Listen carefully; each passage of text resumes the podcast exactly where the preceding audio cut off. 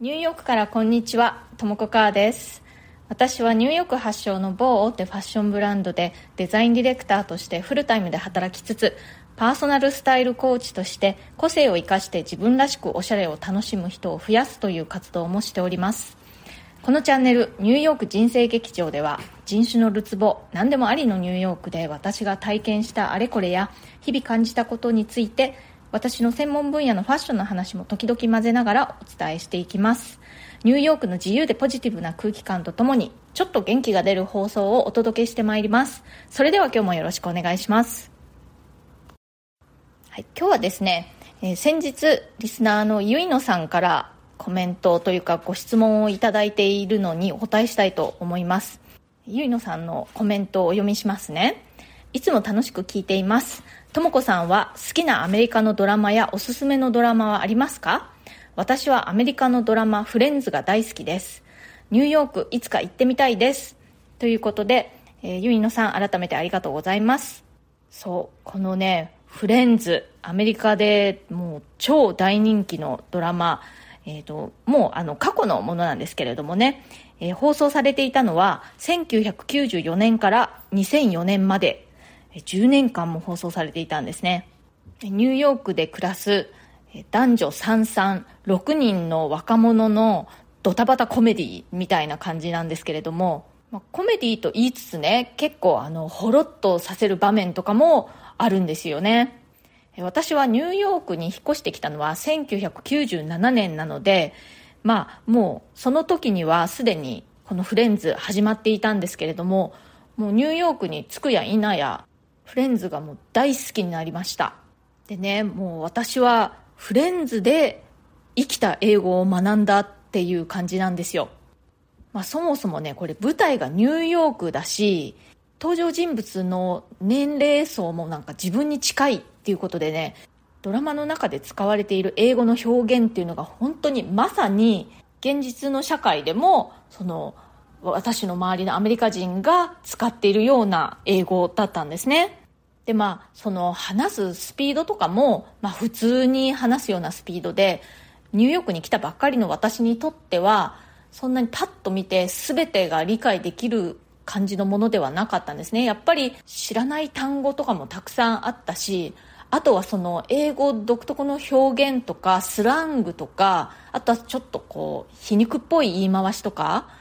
でそのこの「フレンズ」ってドラマねそのなんていうの笑い声とかがこう入ってるんですよ。面白いシーンでは。でそれを見てなんか今の何がそんなに面白かったんだろうってねちょっとよくわからなかったりする場面なんかもありました。それでもなぜか私はもうすごくこのドラマに引きつけられてしまってやっぱりその登場人物のキャラクターがすごく魅力的なんですよね。なんかみんなそれぞれにチャームポイントもあれば、まあ、欠点もあってなんか憎めない愛すべき登場人物たちっていう感じでで私はそのフレンズのねお話が完全には分からなかったんだけれどもあの見てました。そしてねもうどうしても内容が分かりたかったので英語のキャプションをつけてあの見るようになったんですね。だからそれがやっぱりすごく勉強になってね英語が一気に上達したっていう気がします。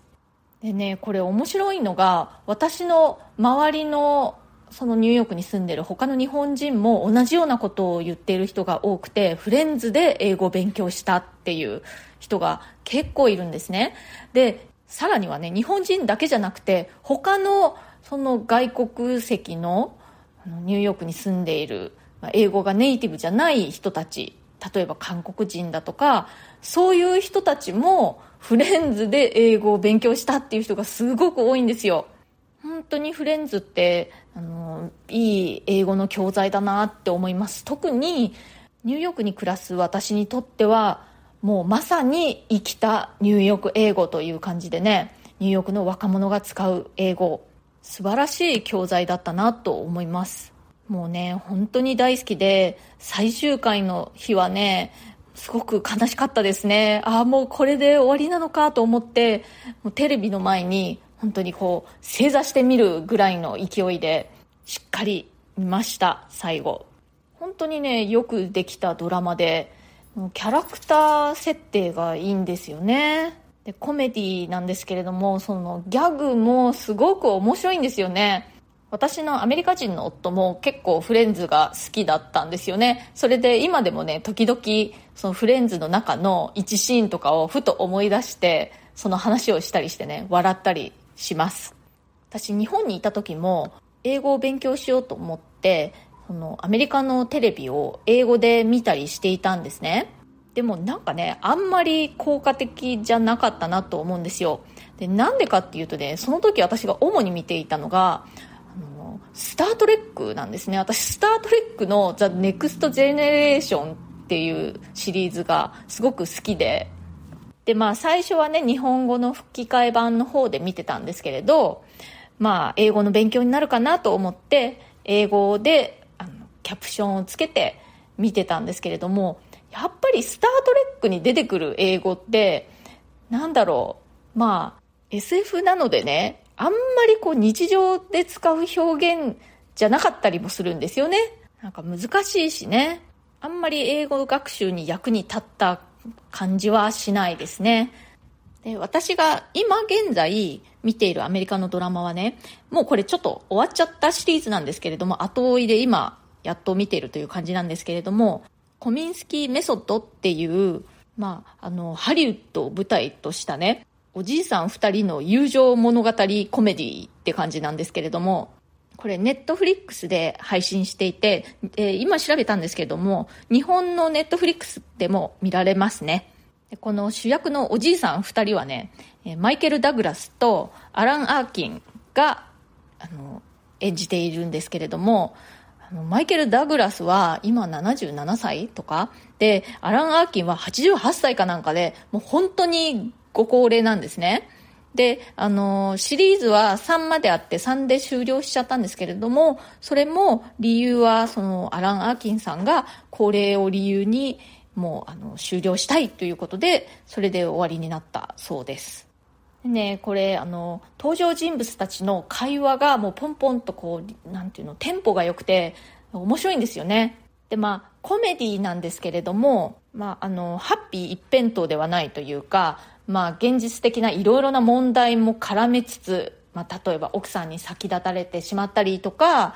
まあ、あの成人した娘がドラッグ中毒だとかあとまあ年老いていく悲哀とかね。まあいろいろあるんですけれどもでもやっぱりその深刻に暗いっていう感じではなくてコメディなんですね。私ねまだ全部は見終わっていなくて今シリーズ2の途中ぐらいまでしか見ていないんですけれどもこれは多分最後まで全部見るなと思います。私ね結構ドラマあの話題になったりしていると見てみようかなと思って見始めるんですけれども12話で終了してしまうっていうことが結構多いんですよ。で見るのをやめてしまう理由の一つがその1話1話が長すぎるっていうのがあるんですね。まあ、結構ドラマってあの特にネットフリックスで配信されているようなものだと1話が45分とかってまあ結構普通ですよね。でそれね、私にとってはちょっと長すぎるんですよね。で、このコミンスキーメソッドはね、1話が25分ぐらいなんですよ。それもすごく良くて、なんかサクッとこう見ることができるっていう感じでね、うん、その点もすっごく気に入っています。まあでも、あの、なんといってもその、お話がね、面白いんですよね。マイケル・ダグラスがね、あの、年老いていくしょぼさそのしょぼい気分みたいなのをね、上手に表していて、うまいなって思います。まあ、英語的にはね、うん、フレンズの方がわかりやすいですね。ちょっとね、皮肉っぽい表現みたいなのも多いので、まあ、英語的には中級者以上向けかなっていう感じです。私はテレビドラマはもう断然コメディが好きで、もうあの、怖いお話とかね、残酷なお話とか、もう嫌なんですよ。サスペンスとか犯罪者とか、あと、あの、病院ものとかね、刑事ものとかも、こう血が出てきたりすることが結構あるじゃないですか。そうするとね、ちょっと怖くて見ることができないっていう、ビビリン棒です。はい、えー、いただいているコメントがありますので、ご紹介させていただきます。超おすすめ。私が最近読んで胸熱になった本をご紹介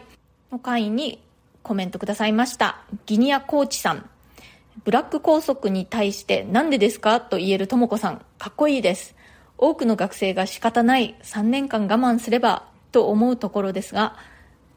子供にどうしてと問われ、決まりだからとしか答えられない大人は残念ですね。物事には全て理由があると思っています。ブラックと言われる校則にもちゃんと設立した歴史と理由があるはずです。子供の問いに答えるのはそれを作った大人たちの使命なのでは？歴史と理由を理解して子供に伝えなくてはいけないと思います。校則も時代に合わせてアップデートしなくては？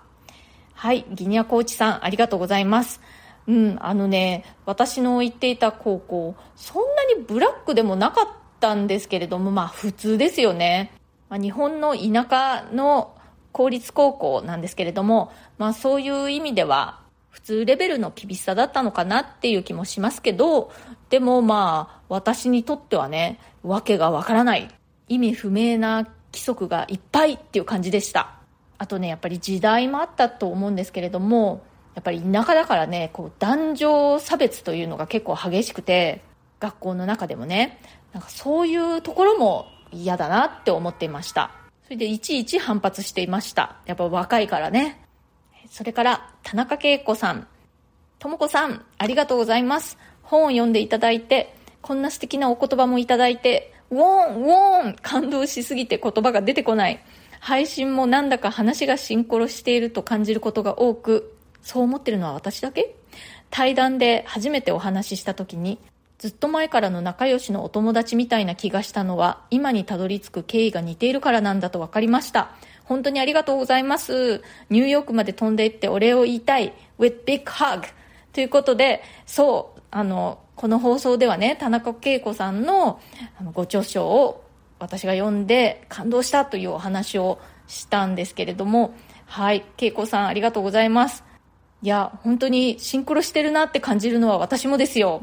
の私はねあのずっと恵子さんのボイシーの放送を聞いていてであのお話ししたいなって思っていてである日勇気を出して対談していただけますかってあのお願いしたんですよね。それで対談が実現してでこうやってお話しすることができるようになってなんだかねすごく嬉しいんです。ボイシーでねこういう形でのあの出会いっていうのがあるっていうことは全然考えていませんでしたもう本当に嬉しい私ねあのそうは見えないってよく言われるんですけれどもすごい人見知りなんですよで恵子さんにその対談をお願いする時もなんかどうしようどうしようってなんかしばらくずっと考えてで最後こう「えいや!」ってこうメッセージしたんですけれどもあのどうしようどうしようって考えすぎてなんかそのことで頭がいっぱいになってねそのメッセージをパッと送った時日本のなんかすごいね真夜中だったんですよね。でなんか送った瞬間に我に返っては今日本は真夜中だった。なんか失礼なことをしてしまったかしら？と思って焦ったんですけれどもすぐにねお返事をいただいていや本当に嬉しかったですね。恵子さんこれからもよろしくお願いします。それからリネンさん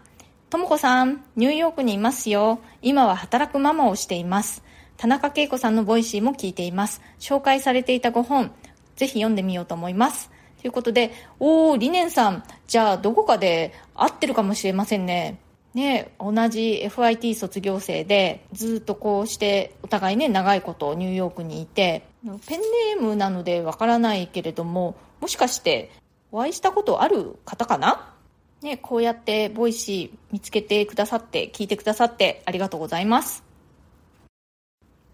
はい、今日は私のおすすめのアメリカのドラマということで、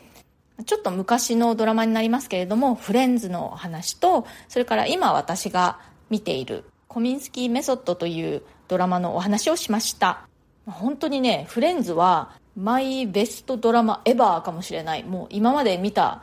まあ、日本のものも含めですねあらゆるドラマの中で一番好きかもしれないああでもね私あの日本のドラマなら木更津キャッツアイが大好きなんですね、まあ、これも相当昔のものになりますけどねまあでもね、本当にフレンズは英語学習にぴったりだと思います。特にアメリカ英語っていうかね、まあニューヨークっぽい英語を勉強するにはすごくいい教材だと思いますよ。何か皆さんもね、おすすめのドラマあったらぜひ教えてください。あの、怖いもの、残酷なもの、血が出てくるもの、暗い話とかはね、ちょっと苦手なんですけれども、あの、コメディでおすすめなのあったらぜひ教えてください。今日の放送はいかがだったでしょうか？気に入ってくださったらチャンネルのフォローや SNS でのシェアもしてくださるととても嬉しいです。それから質問やリクエスト、相談、その他、まあ何でもコメントなどなど受け付けていますので、ぜひ送ってください。ニューヨークのことやファッションのこと、キャリアのこと、キャリアチェンジのこと、海外で働くこと、海外で暮らすこと、などなど、まあ、それ以外のことでも何でもあのお気軽に送ってください。お返事はこの放送の中で随時していきます。今日も最後まで聞いてくださってありがとうございました。そして今日もまた猫図が参加してくれましたね。今日は結構はっきりと聞こえたんじゃないでしょうかね。聞こえた方はラッキー。この私の放送ではね、私の飼ってる2匹の猫の声が入ってる時はラッキーでっていうことになってますので、今日お聞きの方はラッキーです。おめでとうございます。それではまた次回。ともこかーでした。